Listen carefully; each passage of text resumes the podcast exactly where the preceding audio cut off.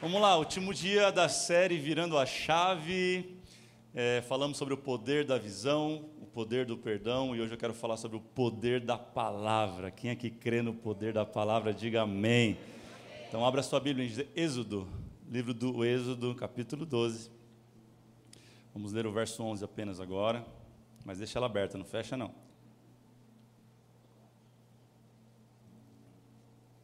Olha o que diz. Ao comerem, estejam prontos para sair. Cinto no lugar, sandália nos pés e cajado nas mãos. Comam apressadamente, esta é a Páscoa do Senhor. Você pode orar comigo? Coloque a mão sobre o seu coração. Papai, obrigado. Obrigado por mais esse culto, esse último domingo que estamos aqui te celebrando em família. Obrigado. Nós nós cremos que assim como o Senhor falou durante todo esse ano, hoje não será diferente, Pai.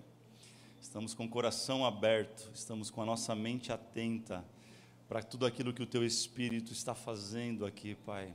Nós somos uma igreja viva que crê na manifestação do Teu Espírito, cremos nos dons do, Espírito, estamos aqui para receber tudo aquilo que está acontecendo. Flua Teu Espírito neste lugar, cada cada momento mais aumenta a tua presença, Pai, neste lugar, nos corações e naqueles que estão assistindo em casa, pela, pela igreja online. Aumenta a tua presença agora, Espírito Santo, para que possamos receber a tua palavra de forma genuína, verdadeira, que ela caia em nós como em um solo fértil e possa produzir frutos a 30, a 60 e a 100 por um. Essa é a nossa oração. Em nome de Jesus, amém e amém. Gente, eu não errei não, é, eu sei que o texto fala sobre Páscoa e nós estamos aí no Natal, final de ano, mas tem tudo a ver com aquilo que o Espírito Santo quer falar com a gente, amém? É, existem pelo menos três formas de nós interpretarmos um, um texto bíblico, três formas. A primeira dela é de forma histórica, histórica, simplesmente aquilo que o texto ele está dizendo. E de forma histórica, esse texto está dizendo que a saída do povo aconteceria. O povo que estava escravizado, o povo de Deus que estava no Egito escravizado, é sobre isso. Deus está falando: comam, esta é a Páscoa, preparem tudo isso, eu vou tirar vocês do Egito. Historicamente é sobre isso. A segunda maneira que a gente pode ler qualquer texto bíblico é de maneira profética. E você sabe que profético é algo que não necessariamente está acontecendo naquele momento, mas aquela história aponta para algo muito maior, muito mais significativo num futuro próximo. Então, esse texto, se a gente fosse interpretar dessa forma, seria Jesus buscando a sua igreja, tirando ela do Egito. O Egito simboliza um mundo na palavra de Deus, tirando o domínio de Faraó, que significa o diabo, tirando o povo do mundo e levando ele para Nova Jerusalém, ou Canaã, a Nova Jerusalém, os céus, isso de forma profética. Mas existe uma terceira maneira que nós podemos interpretar esse texto, e é com esse prisma e nessa narrativa que eu quero falar com vocês nesta hora, que é uma palavra rema. Rema. Rema significa algo pessoal que está acontecendo com a gente naquele momento sobre esta palavra, é uma revelação desta palavra para alguém nesse momento. Por exemplo, pode ter alguém aqui hoje, ouvindo o que eu estou dizendo, que está saindo exatamente agora de um relacionamento abusivo para um tempo de paz. Quem está entendendo? Tem gente aqui, por exemplo, que pode estar saindo de um emprego e está indo para outro emprego. O texto fala de uma saída, de uma ruptura. O texto está falando de uma mudança, uma troca de estação. Talvez tenha alguém aqui também que talvez estava desempregado e aí está indo para um emprego, também é uma mudança. Vocês estão entendendo? Então, talvez para nós todos, acredito que para todos nós, tem a ver com o final de uma pandemia, um final de um tempo terrível, que nós estamos enxergando hoje uma, uma luz no fim do túnel, e para viver um novo momento. Você crê nisso? Então, isso é uma palavra rema. Eu quero nesse prisma pensar que nós estamos numa transição, porque um ano está acabando e um novo ano está nascendo. Faltam 11 dias para 2020 encerrar, mas também faltam 11 dias para 2021 chegar. É uma transição, é sobre transição. Eu quero te dar, nesse início, três conselhos. Quero te falar, na verdade, de três conselhos sobre transição. Quem crê que está vivendo um tempo de transição aqui, diga amém. amém. Volte a sua Bíblia para Êxodo 8. Êxodo capítulo 8.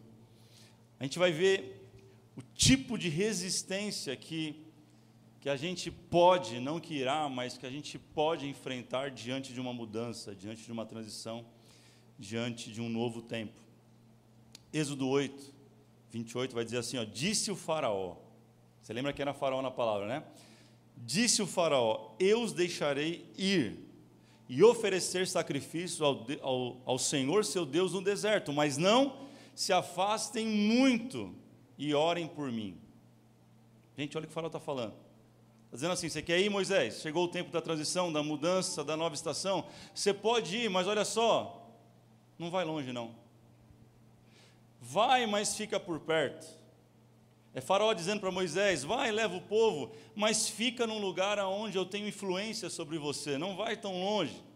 Talvez esse é um dilema que muitas pessoas que estão se chegando a, a, Cristo, ao Evangelho, à realidade transformadora do Evangelho, mas no domingo entregam sua vida a Jesus, mas na segunda-feira voltam às velhas práticas, porque ainda vivem sob influência do Deus desse mundo que é Faraó, que é Satanás. Ele diz assim: você pode ir no domingo, fica tranquilo, vai lá, levanta a mão, canta que ele é invencível, mas na segunda-feira você continua sobre a minha influência. Esse é o primeiro conselho que Faraó está dizendo para Moisés: vai, mas não vai tão longe. Escute isso. Deus ele quer te tirar definitivamente deste lugar de influência do mal para te levar a um lugar onde a presença dele é abundante. Você está entendendo isso? O segundo conselho está lá em Êxodo 10, 9 e 11. 10, de 9 a 11. Moisés respondeu: Temos que levar todos, os jovens, os velhos, os nossos filhos e filhas, ovelhas e bois, pois celebraremos uma festa ao Senhor. Disse-lhes Faraó: Vocês vão mesmo precisar do Senhor quando eu deixá-los ir com as mulheres e crianças. É claro que vocês estão com más intenções. Ele falou: De forma alguma de forma alguma, Moisés, só os homens podem ir prestar o culto ao Senhor, como você tem pedido. Então, o segundo conselho de Moisés é: ó, pode ir, mas não vais longe. E o segundo qual que é? Vai, mas vai sozinho. Pode ir, vai longe, mas vai sozinho. Só os homens, mulheres e crianças, o resto fica. O segundo conselho é esse: ele não quer que você transicione para 2021 e que você leve a sua família junto para lá. Mas essa não é a vontade de Deus. Deus quer que você leve você e toda a sua casa.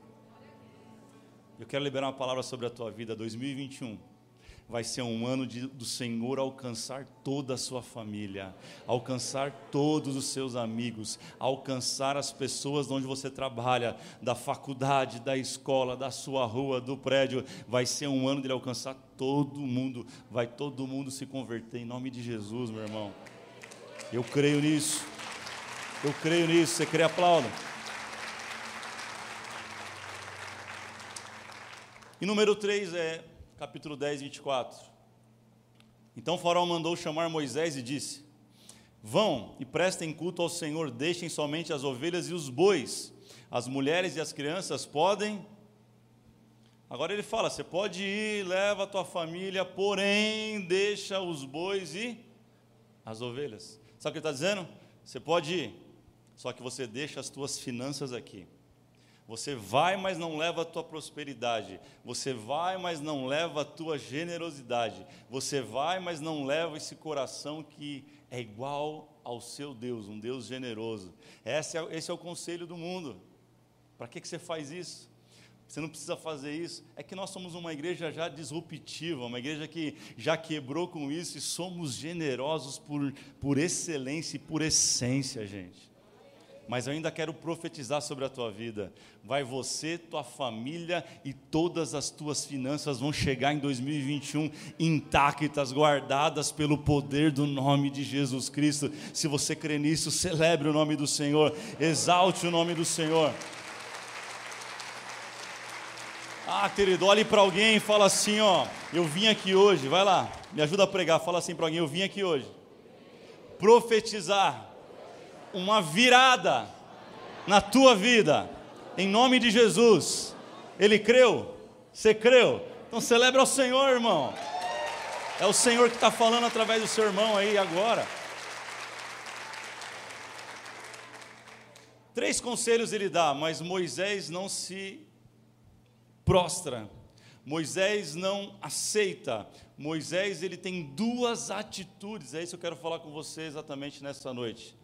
Se você gosta de anotar, já comprou teu teu caderno de anotações lá além do véu, se não, anote no celular, na sua agenda, mas anote isso. Primeiro, a primeira atitude que Moisés teve diante dos conselhos de Faraó, está lá em Êxodo 10, 25, um verso para frente. Olha o que diz: Mas Moisés contestou. Vamos dizer isso junto? Um, dois, três. Mas. Olhe para alguém e fala assim: ó, conteste. Ah, 2020 foi perdido. Eu contesto. Eu não sei você. 2020 não foi perdido de jeito nenhum. Eu contesto. Ah, alguém chega para você, ou, talvez você mesmo está falando, ah, o ano que vem vai ser muito pior que 2021. 2020. Quem contesta isso? Ah, recebi a notícia do câncer, vai morrer. Ah, vai ficar todo mundo desempregado, lockdown de novo. Meu irmão, Moisés falou: Eu contesto, eu não aceito. Contestar significa não dar como válido algo. Eu não aceito. O mundo tem muitas vozes, a maioria delas são contra nós, mas nós temos uma voz que é sobre todas as vozes. Nós temos uma palavra que é sobre toda a palavra. Nós temos um nome que é sobre todo o nome. É o nome de Jesus, ao qual todo joelho se dobrará e toda língua confessará, todo olho verá. É esse nome que nós vivemos, é debaixo dele que nós existimos e nos movemos. É o nome de Jesus. Eu não sei você, mas há uma palavra de Deus para a nossa vida, mas você não pode se prostrar. Você não pode aceitar, você não pode, você precisa se posicionar. Olhe para alguém e fala assim: ó, se posicione, vamos lá, reaja, conteste, ei. Tem advogado aqui no tribunal, é muito comum isso, pelo menos nos filmes são. A hora que alguém vem e começa a deferir palavras, palavras contra o acusado, de repente vem o advogado de defesa, levanta a mão, meritíssimo, eu eu contesto. Apresenta contra a prova e fale assim, assim, assim, assim, assim, aquela pessoa é absolvida, isso vai acontecer sobre a tua vida, talvez está vindo um jugo, está vindo um peso, mas através da palavra que você vai lançar, contestando tudo isso, o céu vai se mover ao seu favor, a mão do Senhor vai se mover e você vai viver um milagre, não sei se você crê nisso, meu irmão. Diga assim, eu contesto. A gente acha que fé a gente acha que fé muitas vezes é um, é um instrumento para a gente conquistar algo de Deus, mas essa não é toda a verdade. A gente aprendeu que a fé tem mais a ver com ataque, com conquista, mas Efésios 6, 13 a 17 vai dizer o seguinte: ó, por isso, lembra do texto que nós lemos lá, né? O primeiro texto de Êxodo. Por isso, vistam toda a armadura de Deus. Para quê? Para que possam resistir o dia mal e ainda permanecer inabaláveis. Inabaláveis. 14. Assim mantenham-se firmes. Olha lá, cingindo-se com o cinto da verdade, vestindo a couraça da justiça e tendo calçado nos pés a prontidão do evangelho da paz. É a mesma referência que nós lemos.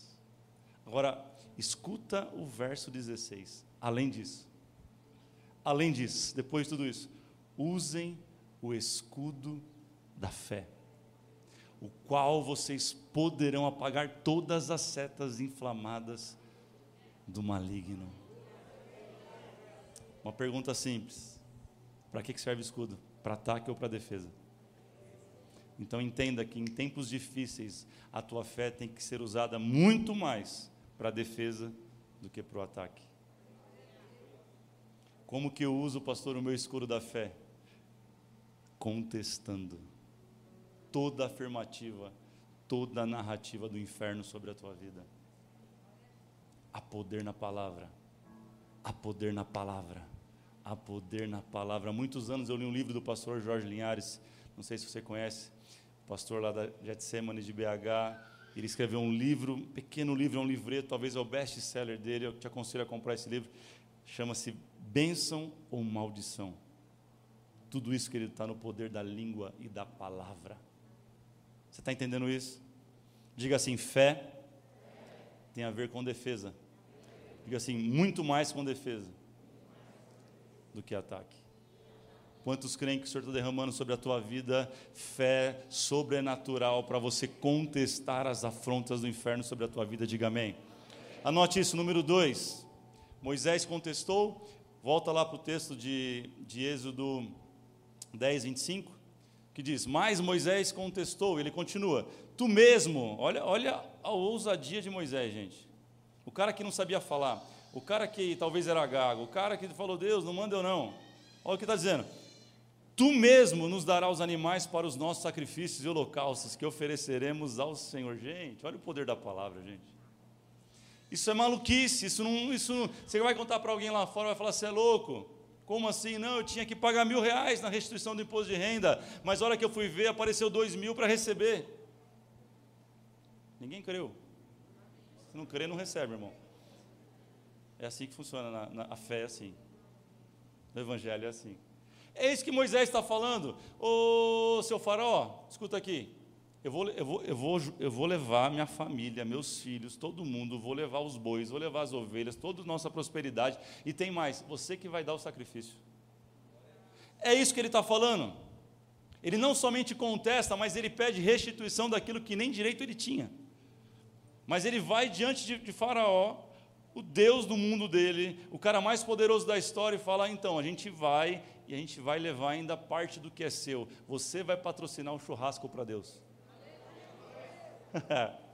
gente, a palavra é poderosa, a gente não vive algumas coisas porque a gente simplesmente não tem ousadia para declarar a palavra, mas segundo de Coríntios 4:13 diz, está escrito: "Cri, por isso falei". Com esse mesmo espírito de fé nós também cremos e por isso falamos. Deus quer levantar uma igreja em 2021 que crê com o coração, mas confessa com a boca. O mundo foi criado pela palavra, a salvação você alcançou pela palavra. Se você crer no seu coração e confessar com os seus lábios que Ele é o Senhor, é pela palavra, diga assim: é pela palavra.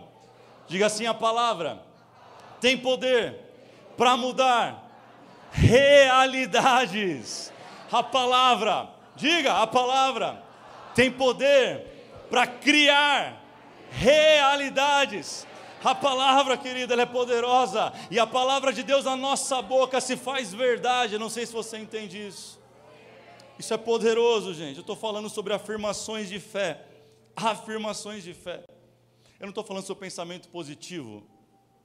Não estou falando sobre isso, estou falando sobre afirmação de fé. Eu estou falando sobre uma mulher que tinha um fluxo de sangue e ela estava lá no vale dos abandonados, lá fora da cidade, largada. Ninguém queria saber dela, mas ela colocou no coração e disse assim: Se tão somente eu tocar na orla das vestes dele, eu serei curado. Adivinha o que aconteceu?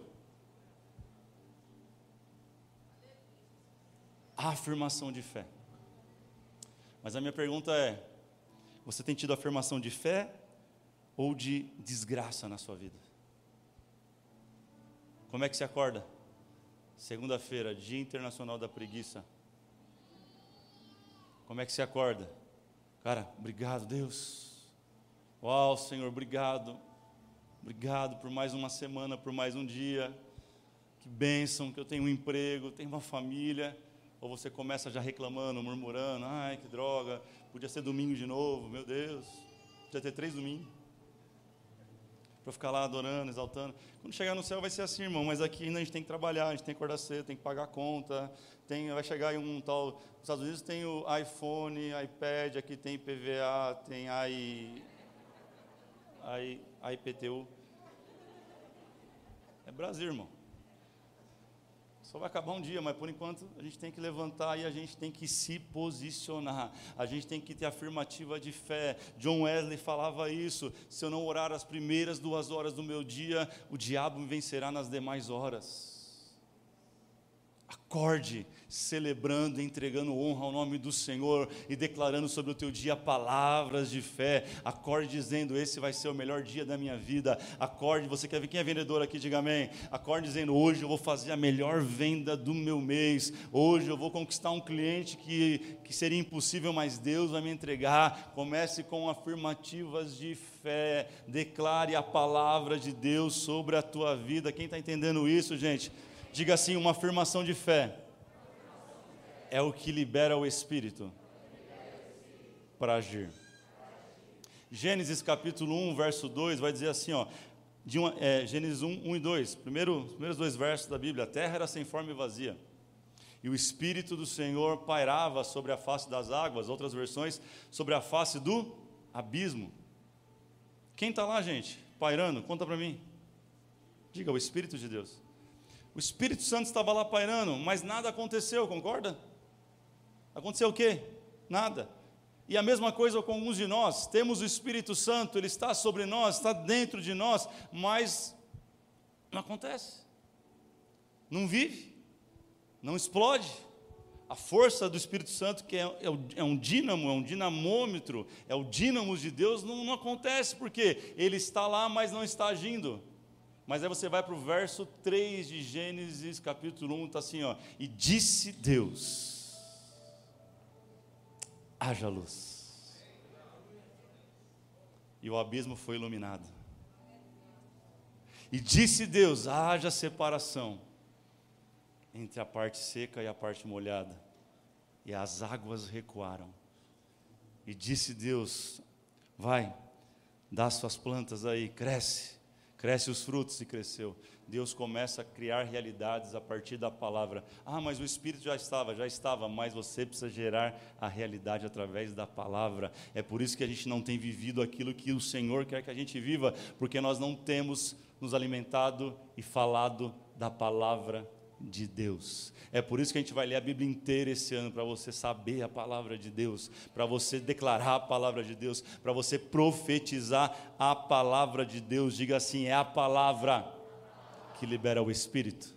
Olha para alguém assim com um zoião bem grande, porque não tem boca. Então fala assim: ó, é a palavra que libera o Espírito. Ah, pastor, eu não sei o que orar, então declara a palavra. Vamos lá, Romanos 8, 31. Que diremos, pois, diante destas coisas? Acorde de manhã, se Deus é por nós. Quem será contra nós? Isaías 41, 13. Pois o Senhor, eu, o Senhor, te tomo pela mão direita e te digo: não temas eu te ajudarei. Jeremias 1,19: Eles lutaram contra você, mas não vencerão, pois eu estou com você e o protegerei, diz o Senhor. Salmos 37, 23 diz que Deus confirma os passos de um homem bom. Acorde de manhã diz assim: Deus confirma os meus passos, Deus confirma os meus passos. Ah, Salmos 119, 114 diz Ei Deus, tu és o meu refúgio, o meu escudo, e na tua palavra eu esperarei. Lamentações 3:24, a minha porção é o Senhor, portanto, nele esperarei. Quando você declara a palavra de Deus, tá dizendo, eu não espero no governo, eu não espero do pessoal lá que está fazendo a vacina, ah, eu não estou esperando na economia, eu não estou esperando no presidente, eu espero no Senhor e dele virá o meu socorro. Declare a palavra, Lamentações 3:21 diz assim: Eu quero trazer à memória aquilo que me dá esperança. Será que você pode levantar as suas mãos ao Senhor com os olhos fechados?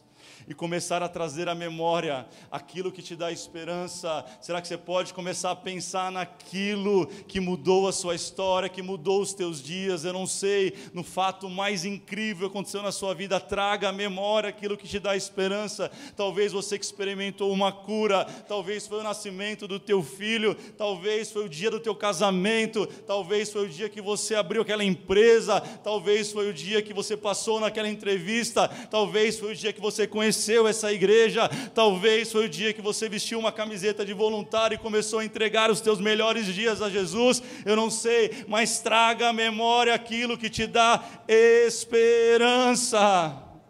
Oh, aleluias, bendito é o nome do Senhor. Encha a tua boca da palavra de Deus, meu irmão.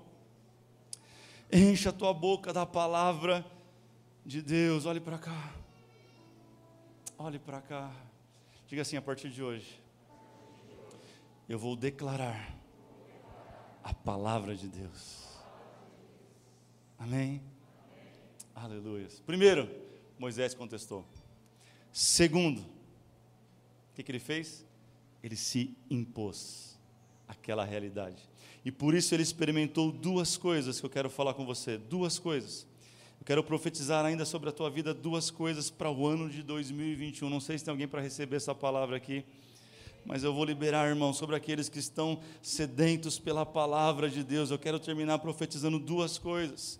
Êxodo 11, 3 diz assim: O Senhor tomou os egípcios, tornou os egípcios favoráveis ao Senhor e o próprio Moisés era tido em alta estima no Egito, pelos conselheiros do Faraó e pelo povo. A primeira coisa que Moisés vive pelo seu posicionamento chama-se favor de Deus. Diga favor de Deus. É isso mesmo, é graça. Graça é o favor de Deus. Graça é aquilo que eu não mereço, mas eu, diga, recebo. Diga assim: graça é o que eu não mereço, não tem a ver comigo. Fala, não tem a ver comigo. Mas eu recebo. Isso é graça. Para a gente entender graça, a gente tem que entender a diferença de pagamento e presente. Pagamento e presente. Tem gente que confunde, porque geralmente. É, geralmente tem gente que cobra o presente. O que você vai me dar de presente, amor? não é presente. Natal está chegando. Aí fica mandando os directs para você. Não sei se sua esposa faz isso também, mas a minha faz muito isso no Instagram. Eu finjo que não vejo, irmão.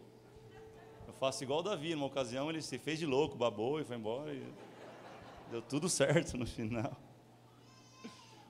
Mas presente é presente, presente é algo que a gente recebe sem esperar, é algo que a gente recebe sem ali estar, tá, é como aniversário. Você não faz aniversário, não deveria você fazer aniversário esperando que as pessoas vão na sua casa para te dar um presente.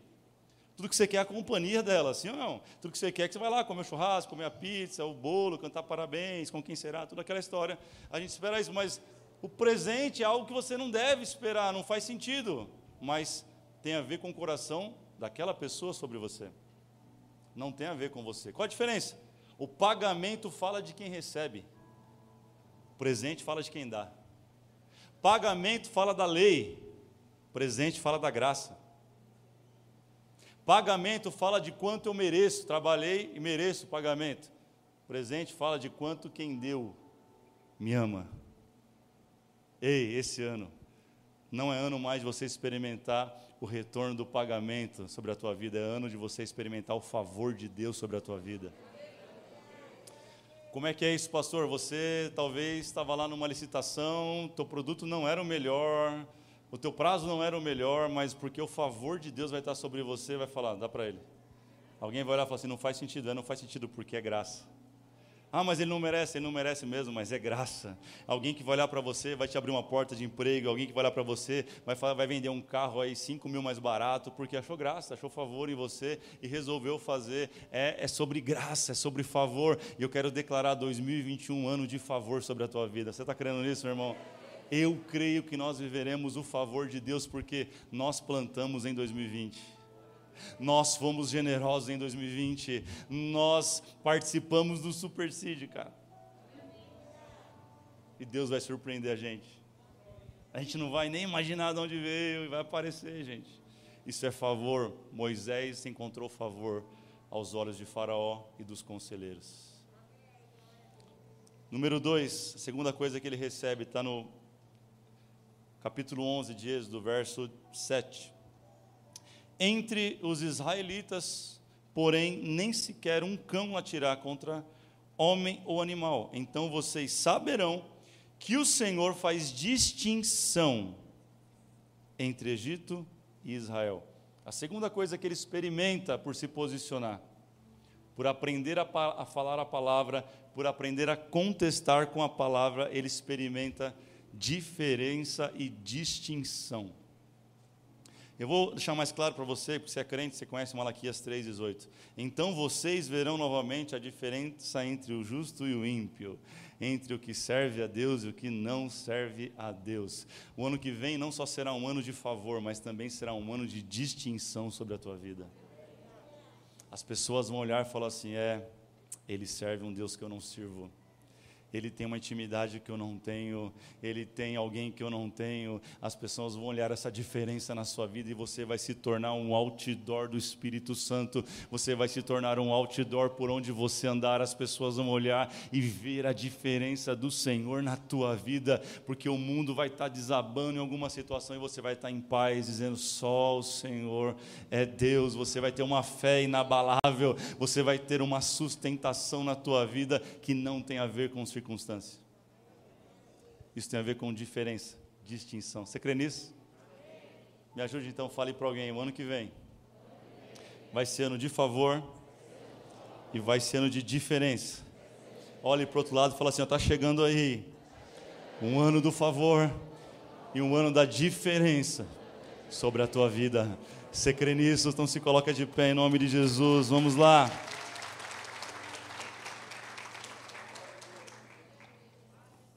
Aleluias. Favor e diferença. Favor e diferença. Favor e diferença. Eu quero ler mais um testemunho aqui. Eu não ia ler hoje pelo tempo, mas eu vou ler.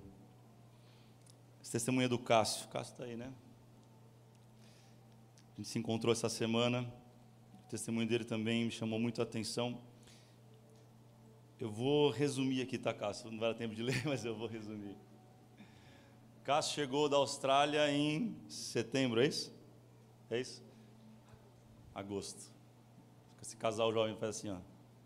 Estão morando na Austrália, não sei porque eles vieram para cá, mas eu sei por quê. Porque eles têm um propósito. Mas eles chegaram da Austrália, congregavam na Hilson, gente. Olha que chique. Vieram para além do véu.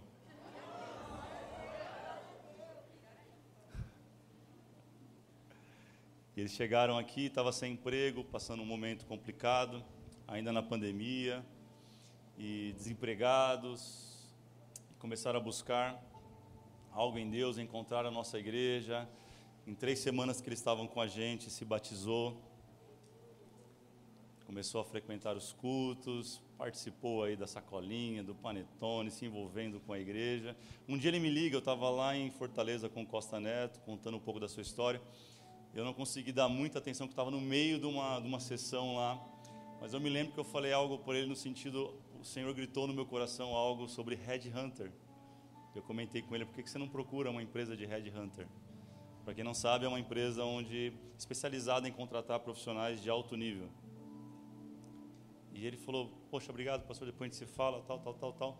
Quando foi semana passada, ele mandou uma mensagem contando seu testemunho. Pastor, eu fui atrás de uma headhunter, mas em vez de é, eles me arrumarem um emprego, eles me contrataram. A maior empresa de headhunter do Brasil, de São Paulo, talvez, contratou ele nesse momento para começar dia 4 de janeiro. É isso, né?